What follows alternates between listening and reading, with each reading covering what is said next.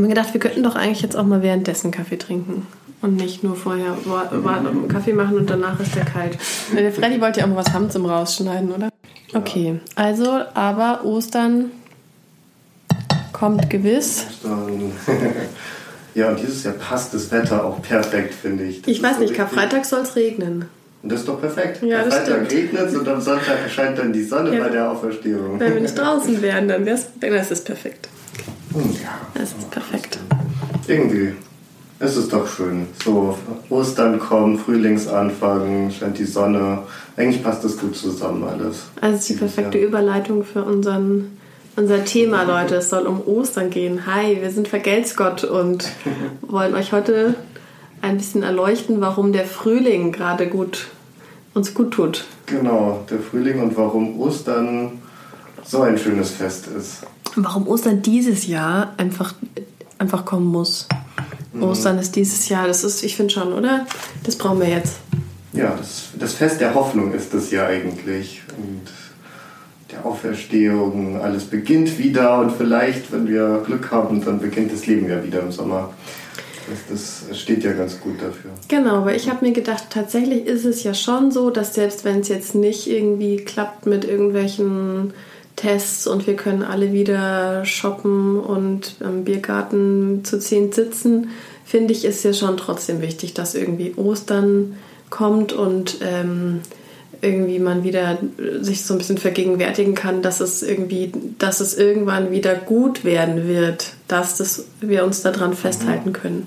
Weil dafür steht ja eigentlich Ostern so, dass das Gute siegt sozusagen, dass es irgendwie nicht der Schrecken und der Tod äh, das letzte Wort haben. Ja, genau. Es beginnt ja mit, ja, mit Karfreitag oder eigentlich mit Gründonnerstag. Wo kann man denn eigentlich anfangen mit, mit dem Müsste man, Osterfest so richtig? müsste man nicht bei Sonntag? Palmsonntag anfangen und sagen Richtig. irgendwie, Einzug von Jesus, meinst du? Und Genau, und so diese, vielleicht auch um nochmal so diese Hoffnung klar zu machen, weil das fand ich jetzt schon auch nochmal interessant, so diese Hoffnung, die die Leute auf Jesus gerichtet hatten und irgendwie fette Party und der kommt nach Jerusalem und ähm, sie wedeln ihm dazu und das ist vielleicht irgendwie jemand, der uns versteht, der uns irgendwie helfen kann. Die, die, denen ging es ja mindestens so scheiße wie uns jetzt gerade. Also ich meine, die haben Viel ihr, schlimmer, vermutlich, ja, ja. sage ich ja mindestens. Ich meine, die haben ihr Leben lang gelitten, nicht nur irgendwie ein Jahr. Ähm, und da hab ich gedacht, ist das nicht ein bisschen so mit Impfstoffe und Schnellteste? Da sieht man doch so ein bisschen, wie so dann so, hey, wir wollen jetzt hier raus, wie so eine Stimmung entsteht, so und das ist jetzt unser Weg und dann, zack, bumm, ist er tot. Genau, dann kommt diese, dieses ernüchternde Erlebnis, ne, dass plötzlich dieser Messias, dieser Sohn Gottes, ja, oder dieser Ja. Erlöser plötzlich stirbt einfach. Konnten die Das sich ja ja auch gar nicht vorstellen. Das Nee. ist Anka am Gründonnerstag ja schon irgendwie, als er da mit ihm beim Abendmahl sitzt und sagt, irgendwie einer von euch wird mich verraten. Mhm. Ähm, und irgendwie, ich werde hier das letzte Mal mit euch feiern, sind sie ja alle völlig schockiert. Die, also sie haben es nicht kommen sehen.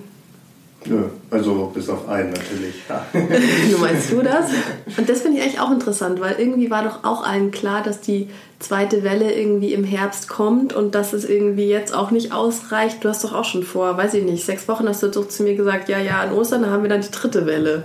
Also irgendwie war das doch auch allen klar und trotzdem ist man so, denken sie so, ach komm, was soll jetzt dieser Scheiß irgendwie.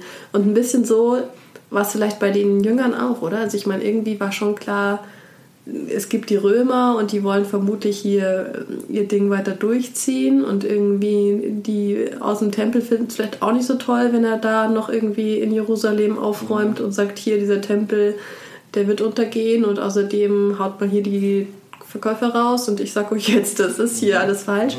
Es war eigentlich ja auch irgendwie klar, dass das nicht so einfach so gut gehen wird, aber irgendwie wollten sie es vielleicht doch auch nicht wahrhaben, so wie wir irgendwie uns denken, ja Mann, so eine Scheiße, es kann doch jetzt auch mal gut gehen. Ich finde, es ist auch eine schöne Eigenschaft einfach von Menschen, dass man, dass man sich nicht so auf das Negative konzentriert, auch wenn es vielleicht gerade da ist, aber dass man immer so eine gewisse Hoffnung hat, auch wenn sie vielleicht unrealistisch ist manchmal. Das Weißt? stimmt, das stimmt. Und das ist ja eigentlich auch so die Frage, ob wir deswegen nicht Ostern brauchen, nicht als Hoffnung, die unrealistisch ist, sondern weil wir irgendwie eben diese Hoffnung ja auch irgendwie in uns hegen und mit irgendwas nähern wollen, dass es uns gut geht. Ja, genau.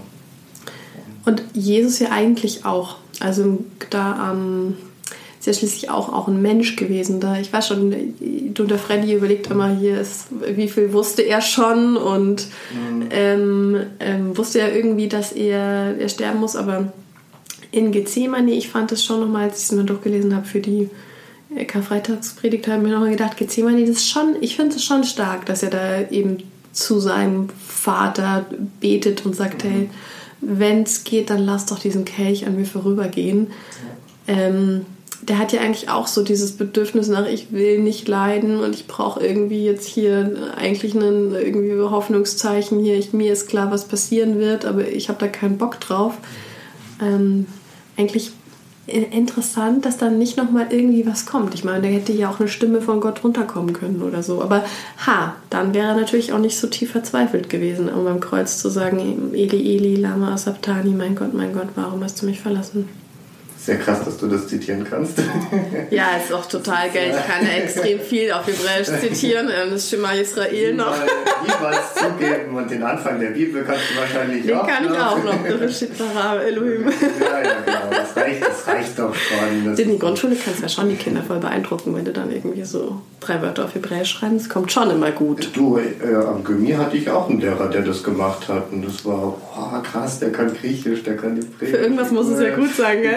das denn? Ja. Nee, ja. ich habe aber jetzt voll die Erleuchtung gehabt mit diesem Buch über die Auferstehung. Ähm, das ist so eine Professorin, die auch mit übersetzt hat an der Bibel in gerechter Sprache, die ich bis jetzt noch nie so richtig gewertschätzt hatte, weil ich als sie rauskam, da war ich glaube ein bisschen zu jung für und habe so dieses ganze gendergerechte Sprache und so, das war ja noch irgendwie super neu und mir gedacht, mhm. was ist das genau? Und ich habe die da stehen, aber so richtig genutzt habe ich es ja nicht. Und in diesem Auferstehungsbuch hat die aber auch nochmal so ähm, Paulus Texte neu übersetzt und es macht so einen krassen Unterschied. Okay. Insofern feierst noch mehr, wie du es bis jetzt gefeiert hast, dass du schon Griechisch und Hebräisch kannst, weil das nämlich echt so zusammen dazu überlegen, wie ist denn das gemeint und unter welchen Umständen ist denn das entstanden und wie, ähm, wie wollen wir es jetzt übersetzen? Das macht schon das aus, ob da steht irgendwie liebe Brüder oder ob da steht irgendwie liebe Brüder und Schwestern. Mhm. Das ist ja schon und da und da steht, das ist ja natürlich im Griechischen genau wie bei uns, dass sie da auch mit gemeint sind im Plural.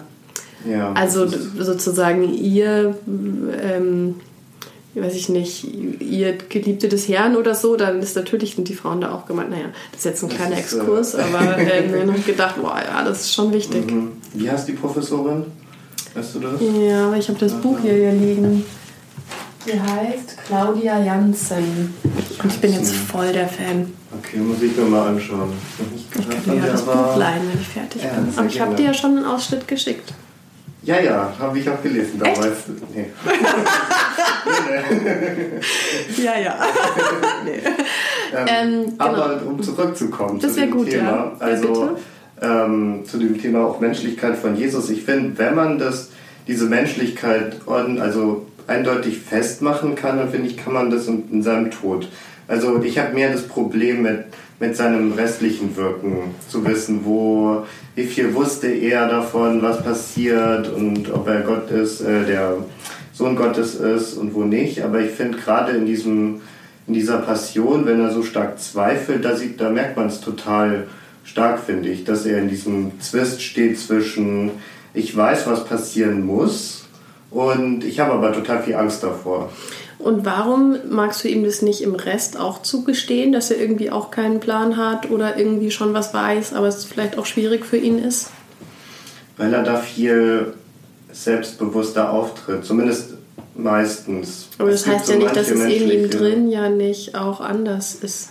Ja, ja. Weiß, also das Schöne ist ja so den das muss ich äh, ja, ja, okay. zugeben. Das ist ja, äh, okay. ja, ja. gerade auch diese ganze historische Jesusforschung finde ich eben ein bisschen schwierig muss man. Ich, das muss man, glaube ich, immer so in der Zeit sehen, oder? Und sich denken, damals war das irgendwie gut, dass sie das so in Frage gestellt haben. War er wirklich da und ist das wichtig und ist er wirklich gestorben und war das Grab wirklich leer? Und das muss man vielleicht mal fragen dürfen, um sich jetzt irgendwie wieder davon zu lösen und zu sagen, es ist eigentlich egal quasi oder es ist nicht das ist nicht die alleinige Frage aber ähm, weil das finde ich nämlich schon auch nochmal ein Karfreitag das total Faszinierende die, ähm, die Frage, Gott ist eben doch ein Mensch, der am Kreuz stirbt. Ich meine, das kann sich keiner außer Christen vorstellen. Ja. Wer kann sich dann vorstellen, dass Gott ein Mensch wird und gleichzeitig Gott bleibt, aber dass er dann auch noch am Kreuz stirbt. Und das Kreuz war doch der Tod, der, der, weiß ich nicht, der, einer der qualvollsten Genau, Tode, aber vor allem auch der missachtetste, der war doch quasi mhm. verflucht. Irgendwo im steht doch, wer am, am Holz stirbt, ist verflucht oder so. Ach echt, so weit Ja, das war also auch noch total peinlich mhm. sozusagen, also oder irgendwie verabscheuenswert. Das ist so das, das niedrigste Abschaum, der du sein kannst. Du bist auch noch mit Verbrechern neben dir gekreuzigt. Mhm.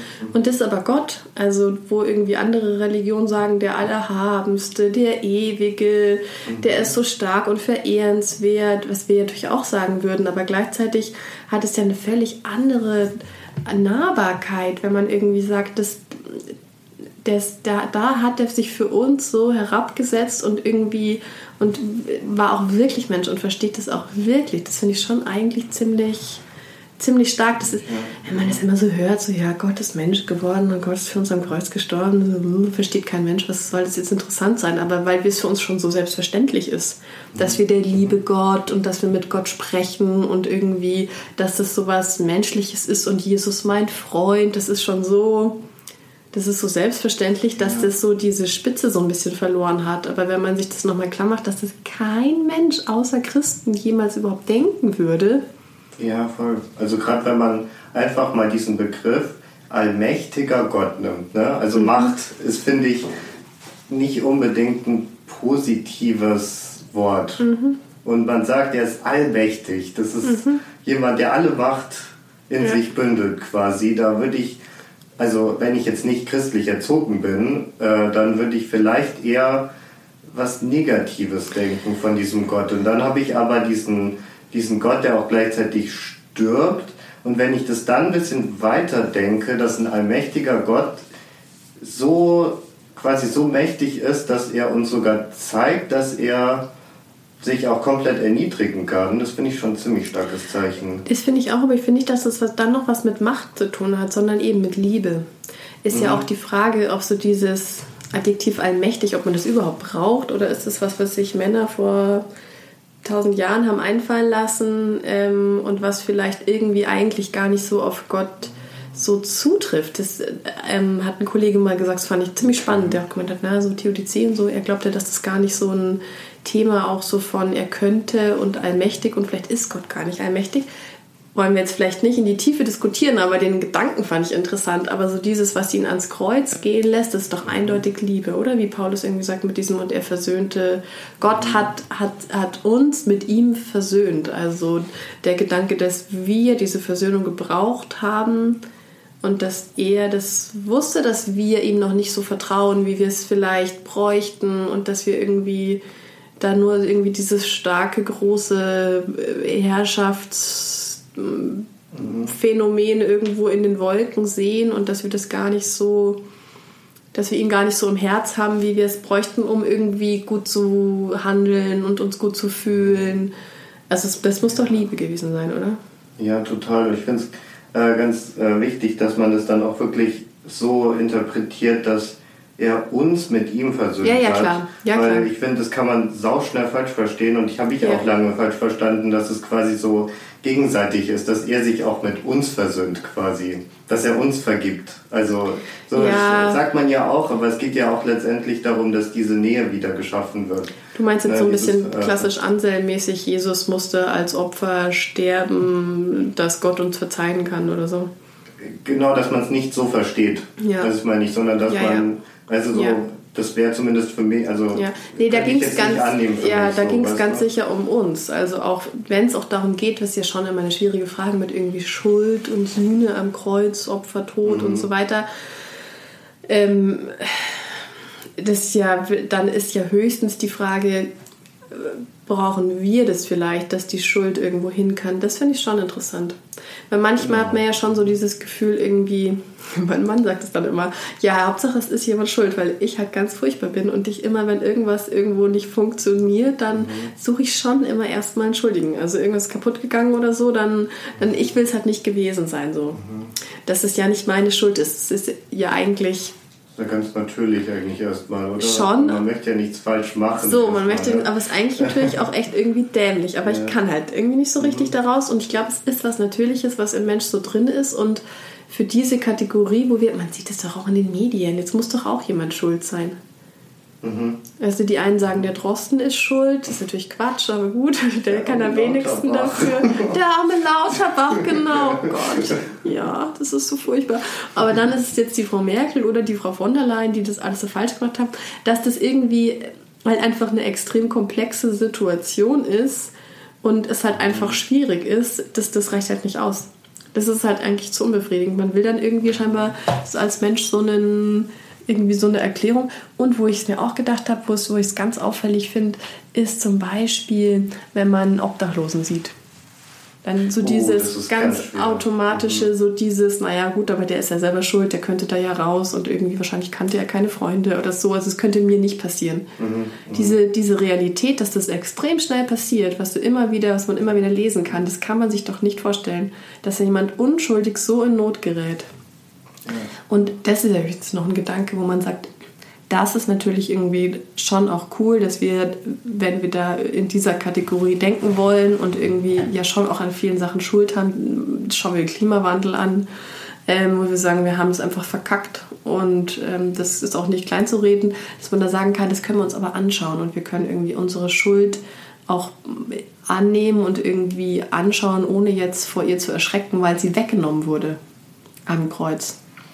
Oh, aber das ist ein komplizierter Gedanke, weil. Mega, also wir sollten da jetzt auch nicht zu viel einsteigen, weil das ist ein komplizierter Gedanke und vielleicht denken ja auch gar nicht so viele in der Kategorie Schuld. Aber ich glaube schon, Ja. dass das zutiefst menschlich ist und dann ist es natürlich schon cool zu sagen, das hat Gott gewusst und hat es irgendwie auch nochmal uns ermöglichen wollen, uns mit uns zu versöhnen und mit unserer Schuld, weil sie weg ist.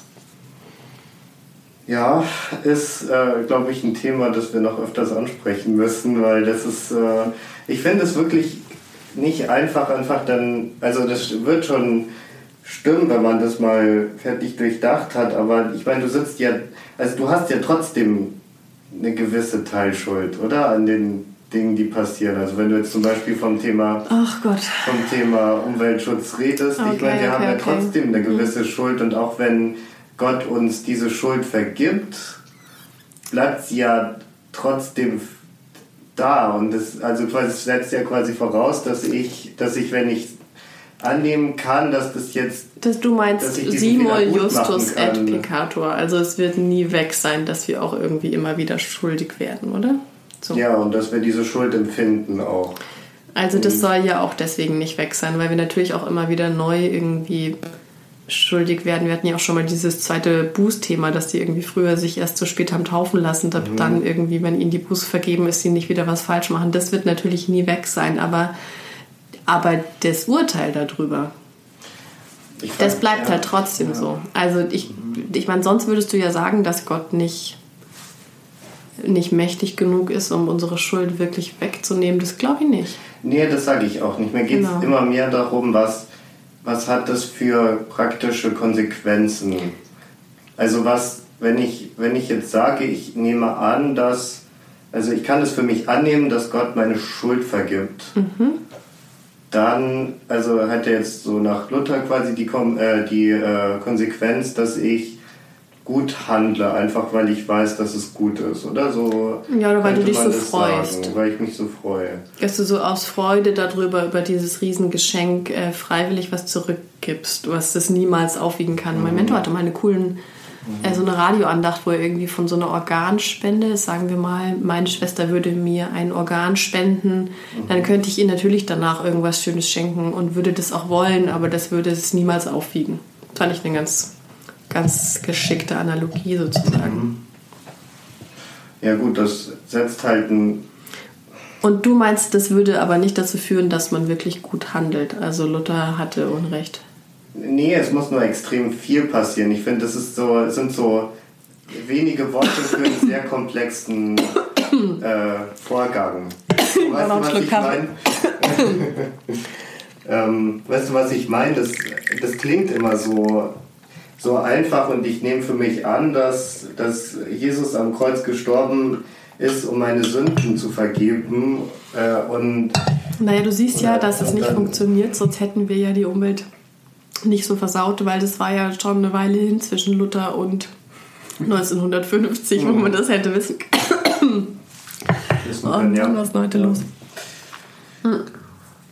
Ja. Dass, dass das in der, in der Praxis dann nicht so funktioniert, liegt ja vielleicht auch an der mangelnden Bewusstmachung, also an unserer mangelnden Frömmigkeit oder so. Also dass man oder mangelnden Glauben vielleicht auch.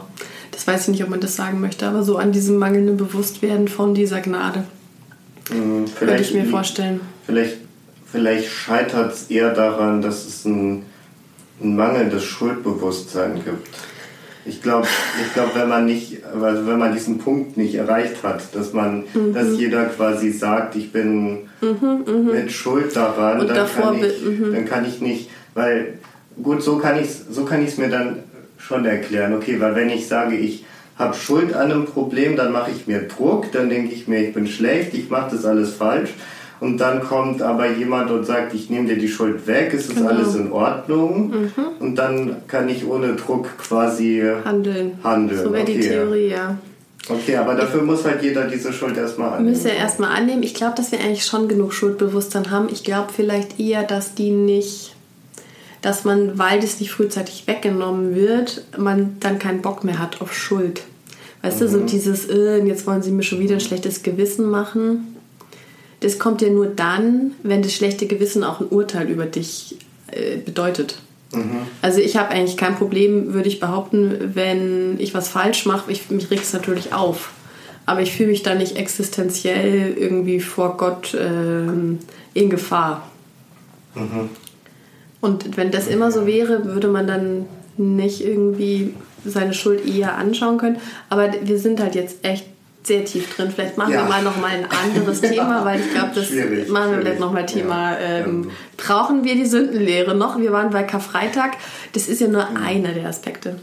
Einer, den ich dieses Jahr total cool, das würde ich dir, ähm, wollte ich dir noch ähm, erzählen, weil du Karfreitag ja nicht kommst, wahrscheinlich in Gottesdienst, aber deswegen haben wir gedacht, hier, oder kommst du doch dann, das hieß Ich glaube, ich werde doch kommen. Uh, dann soll ich es jetzt verschweigen, hier meine Predigt.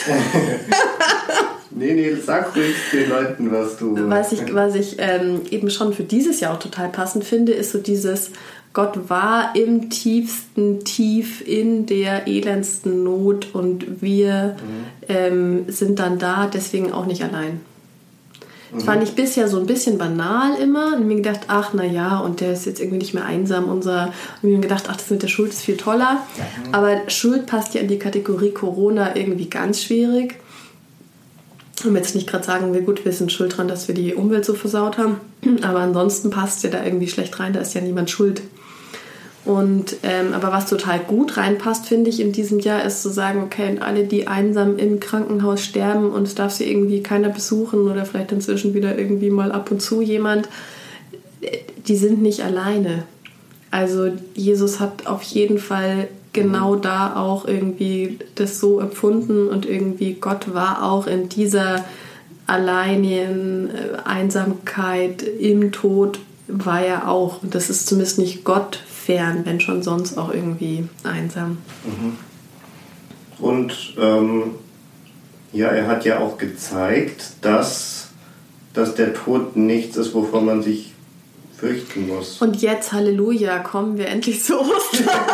ist doch viel schöner. Ostern ist doch viel schöner. Weil ich weiß auch nicht, wir sind so Laberbacken. Eigentlich wollten wir über Ostern reden. Jetzt haben wir uns schon wieder bei Karfreitag verdiskutiert.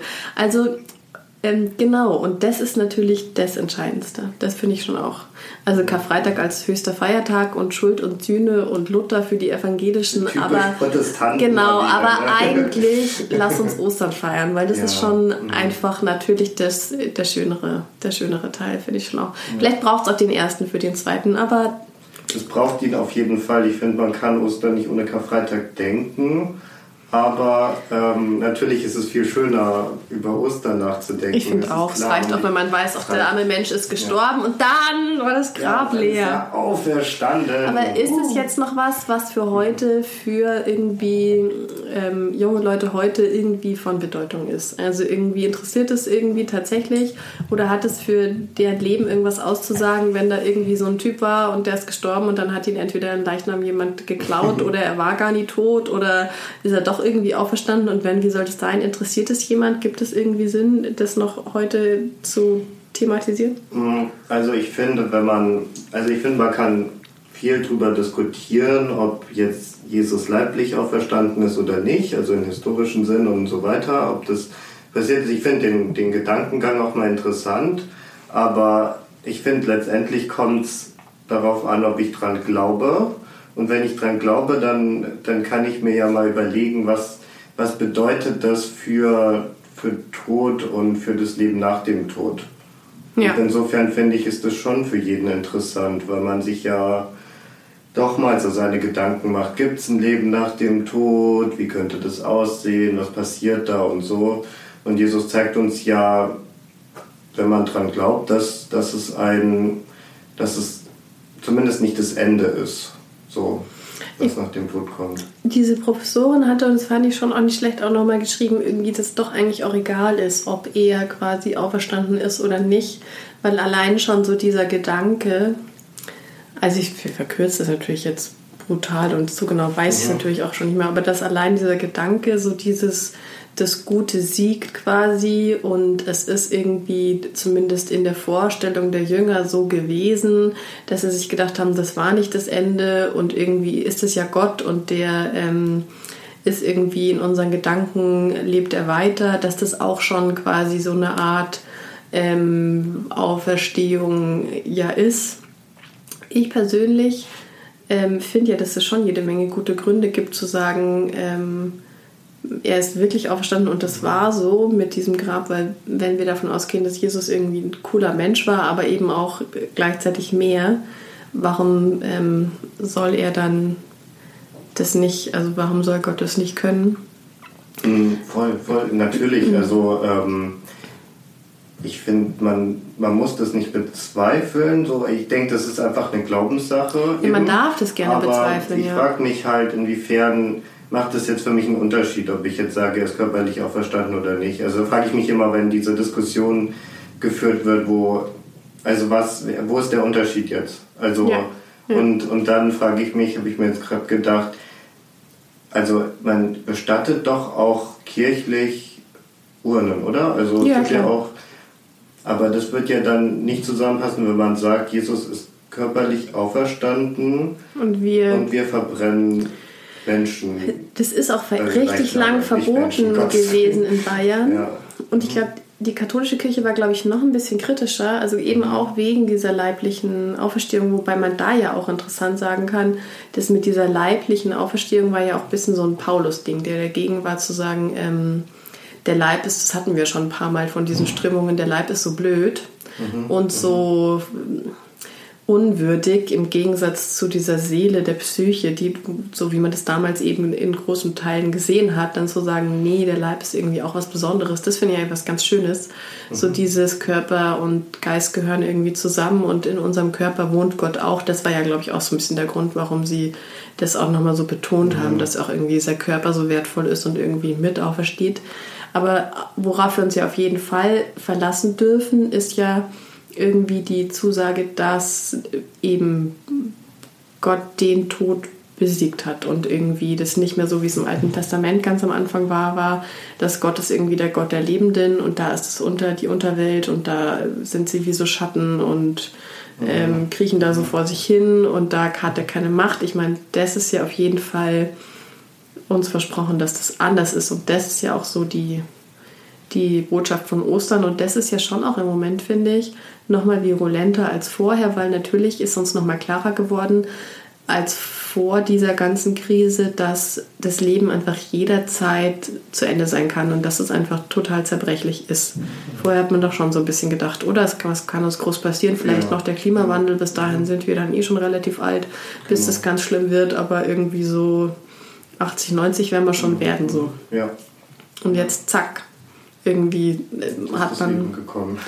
ist das Leben gekommen und es war natürlich vorher auch schon so, ähm, aber man hat es halt so ein bisschen schöner verdrängen können in unseren Breitengraden ja, der genau, Erdteils. In unserer Gesellschaft, ja, ja. finde ich auch. Und andererseits finde ich, also es ist für mich ganz wichtig zu wissen, dass dass nach dem Tod noch was kommt, weil ich sonst wenig Sinn im Leben sehen würde. Also da müsste ich zumindest meine gesamte Ethik überdenken, muss ich wirklich sagen. Und mehr so auf, äh, ich lasse es mir jetzt gut gehen, oder? Vielleicht. Also dann würde ich zumindest denken, mein gesamtes Leben ist sinnlos. und äh, warum bin ich hier überhaupt, wenn danach gar nichts kommt? Weil so. dein Leben ist ja doch trotzdem jetzt da. Ja, schon, aber irgendwie fehlt dann, fehlt dann danach was, weil dann, dann ist es ja so, da, da ist ja kein Gesamtzusammenhang, in dem ich mich bewege, so. Ja. so. Sondern das, ich bin halt jetzt da und dann bin ich halt wieder weg. Und, und zwar ja auch, auch wurscht, wurscht, was, ich, wurscht also, was du zwischendurch gemacht hast. Genau, und dann würde ich vielleicht wirklich so drauf gehen, wie geht es mir dann am besten so ja. in meinen Bedürfnissen, sage ich jetzt mal. Das so. meinen ja auch viele Leute. Also irgendwie, glaube ich, ist das ja schon nicht so unverbreitet, oder? Voll. Ich habe mal einen kennengelernt in der Bar, das war echt schon lange her, da war ich noch jung. ich meinte irgendwie, hey Baby, so ungefähr, ich bin übrigens Hedonist, also du weißt schon so, lass es uns gut gehen und irgendwie, ich möchte aber mehr so die, ja. den Sand genießen und nicht so einen Kieselstein ist was Schönes, aber so kein Klotz am Bein, so ein Fels, der sich so an mir, also wollte mir sagen, also es wäre doch schön, wenn wir das jetzt so diese Nacht irgendwie so und dann aber auch wieder Tschüss und das ich schon irgendwie interessant, so ich von sich zu sagen, hey, ich bin übrigens Hedonist, also und irgendwie, ich meine, ähm, kann man machen, hat ja auch irgendwie sicher was für sich und ja. muss man dann auch fast. Wenn man nicht an so ein größeres Ganzes glaubt, dann ist es ja schon irgendwie die Frage, wie will man jetzt seine kurze Zeit verbringen? Gab es ja schon auch seit der Antike und so weiter. Klar, klar. Und es wird auf, also es ist auf jeden Fall ein anderes Denken. Also ich möchte es auch überhaupt nicht verurteilen. Wer weiß, wie es am Ende aussieht. Aber, ja. es, wäre, aber es wäre um, halt, es ist halt anders. Also es ist, es ist halt anders die Perspektive. Und, ähm, hat nicht ich, ich glaube halt, dass ein wahnsinnig viel Druck ist. Weißt du, wenn du mhm. nur dieses Leben hast und nur du bist verantwortlich, das ist halt schon einfach echt richtig viel Stress dann. Dann musst du das jetzt alles schön und so schön wird es ja nie werden. Also du kannst ja nicht deinen, also du kannst ja schon jetzt auch viel machen, dass dein Leben schön wird, aber das kann, können wir ja auch. Also, und das kann man dann aus einer Entspanntheit heraus und nicht, weil das das alles ist. Also ich bin schon auch sehr froh, dass uns das irgendwie versprochen ist, dass da irgendwie eher noch was Schöneres kommt sozusagen. Hat nicht Blaise Pascal, war der das mit der Wette? Also diesen ja, einen Philosophen, Theologen mit dieser Wette, das fand ich schon erst sehr cool, so, der auch so ein Mathematiker war und ja. gesagt hat irgendwie, wir wissen nicht, ob es Gott gibt oder nicht, aber wenn wir jetzt sagen, es ist eine Wette und du setzt auf, es gibt ihn nicht, dann verlierst du eigentlich schon mal jetzt was, weil du dann nicht so die Möglichkeit mhm. hast, auch mhm. auf diese Hoffnung zu setzen. Also selbst wenn ja. du jetzt drauf wettest, es gibt ihn und du hast dich getäuscht, dann hattest du wenigstens dieses Leben irgendwie schon Trost sozusagen. Das finde ja. ich schon, also ist so eine Logikspielerei, aber das finde ich schon immer sehr beruhigend, wenn man dann an so eine Ecke kommt und sich denkt, scheiße, vielleicht gibt es Gott doch nicht, dann zu sagen, naja, okay. Aber das ist ja mhm. jetzt auch schon schön, dass ich das glaube.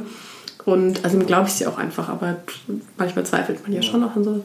Ähm, aber das Coole an Ostern ist ja nicht nur dieses Leben nach dem Tod und Hoffnung darauf oder wenn wir in euren letzten Podcast denken, irgendwie so diese Erwartung, irgendwie da wird ein ganz anderes Reich anbrechen mhm. und irgendwie dann endet auch die Welt und uns geschieht was ganz Neues sondern das Coole ist ja schon, und da hat mich eben diese Professorin vorher überzeugt von, dass man eben auch im Hier und Jetzt sagen kann, Auferstehung ist auch was, was mir jetzt schon Kraft gibt. Also so dieses Wissen, es, ähm, es wird irgendwie das Gute siegen und nicht das Böse und ich bin von Gott irgendwie als eben auch mit einem tollen Leib geschaffen und der ähm, hat mich errettet aus dem Tod. Das macht, der ist, der hält mich für so wertvoll. Mhm dass ich jetzt, und das finde ich schon echt ziemlich stark, jetzt auch schon aus dieser Auferstehung und dass eben alles einen Sinn hat und dass es nicht zu Ende ist, auch schon jetzt Kraft ziehen kann. Und auch darauf jetzt schon den Auftrag zu sagen, hey Leute,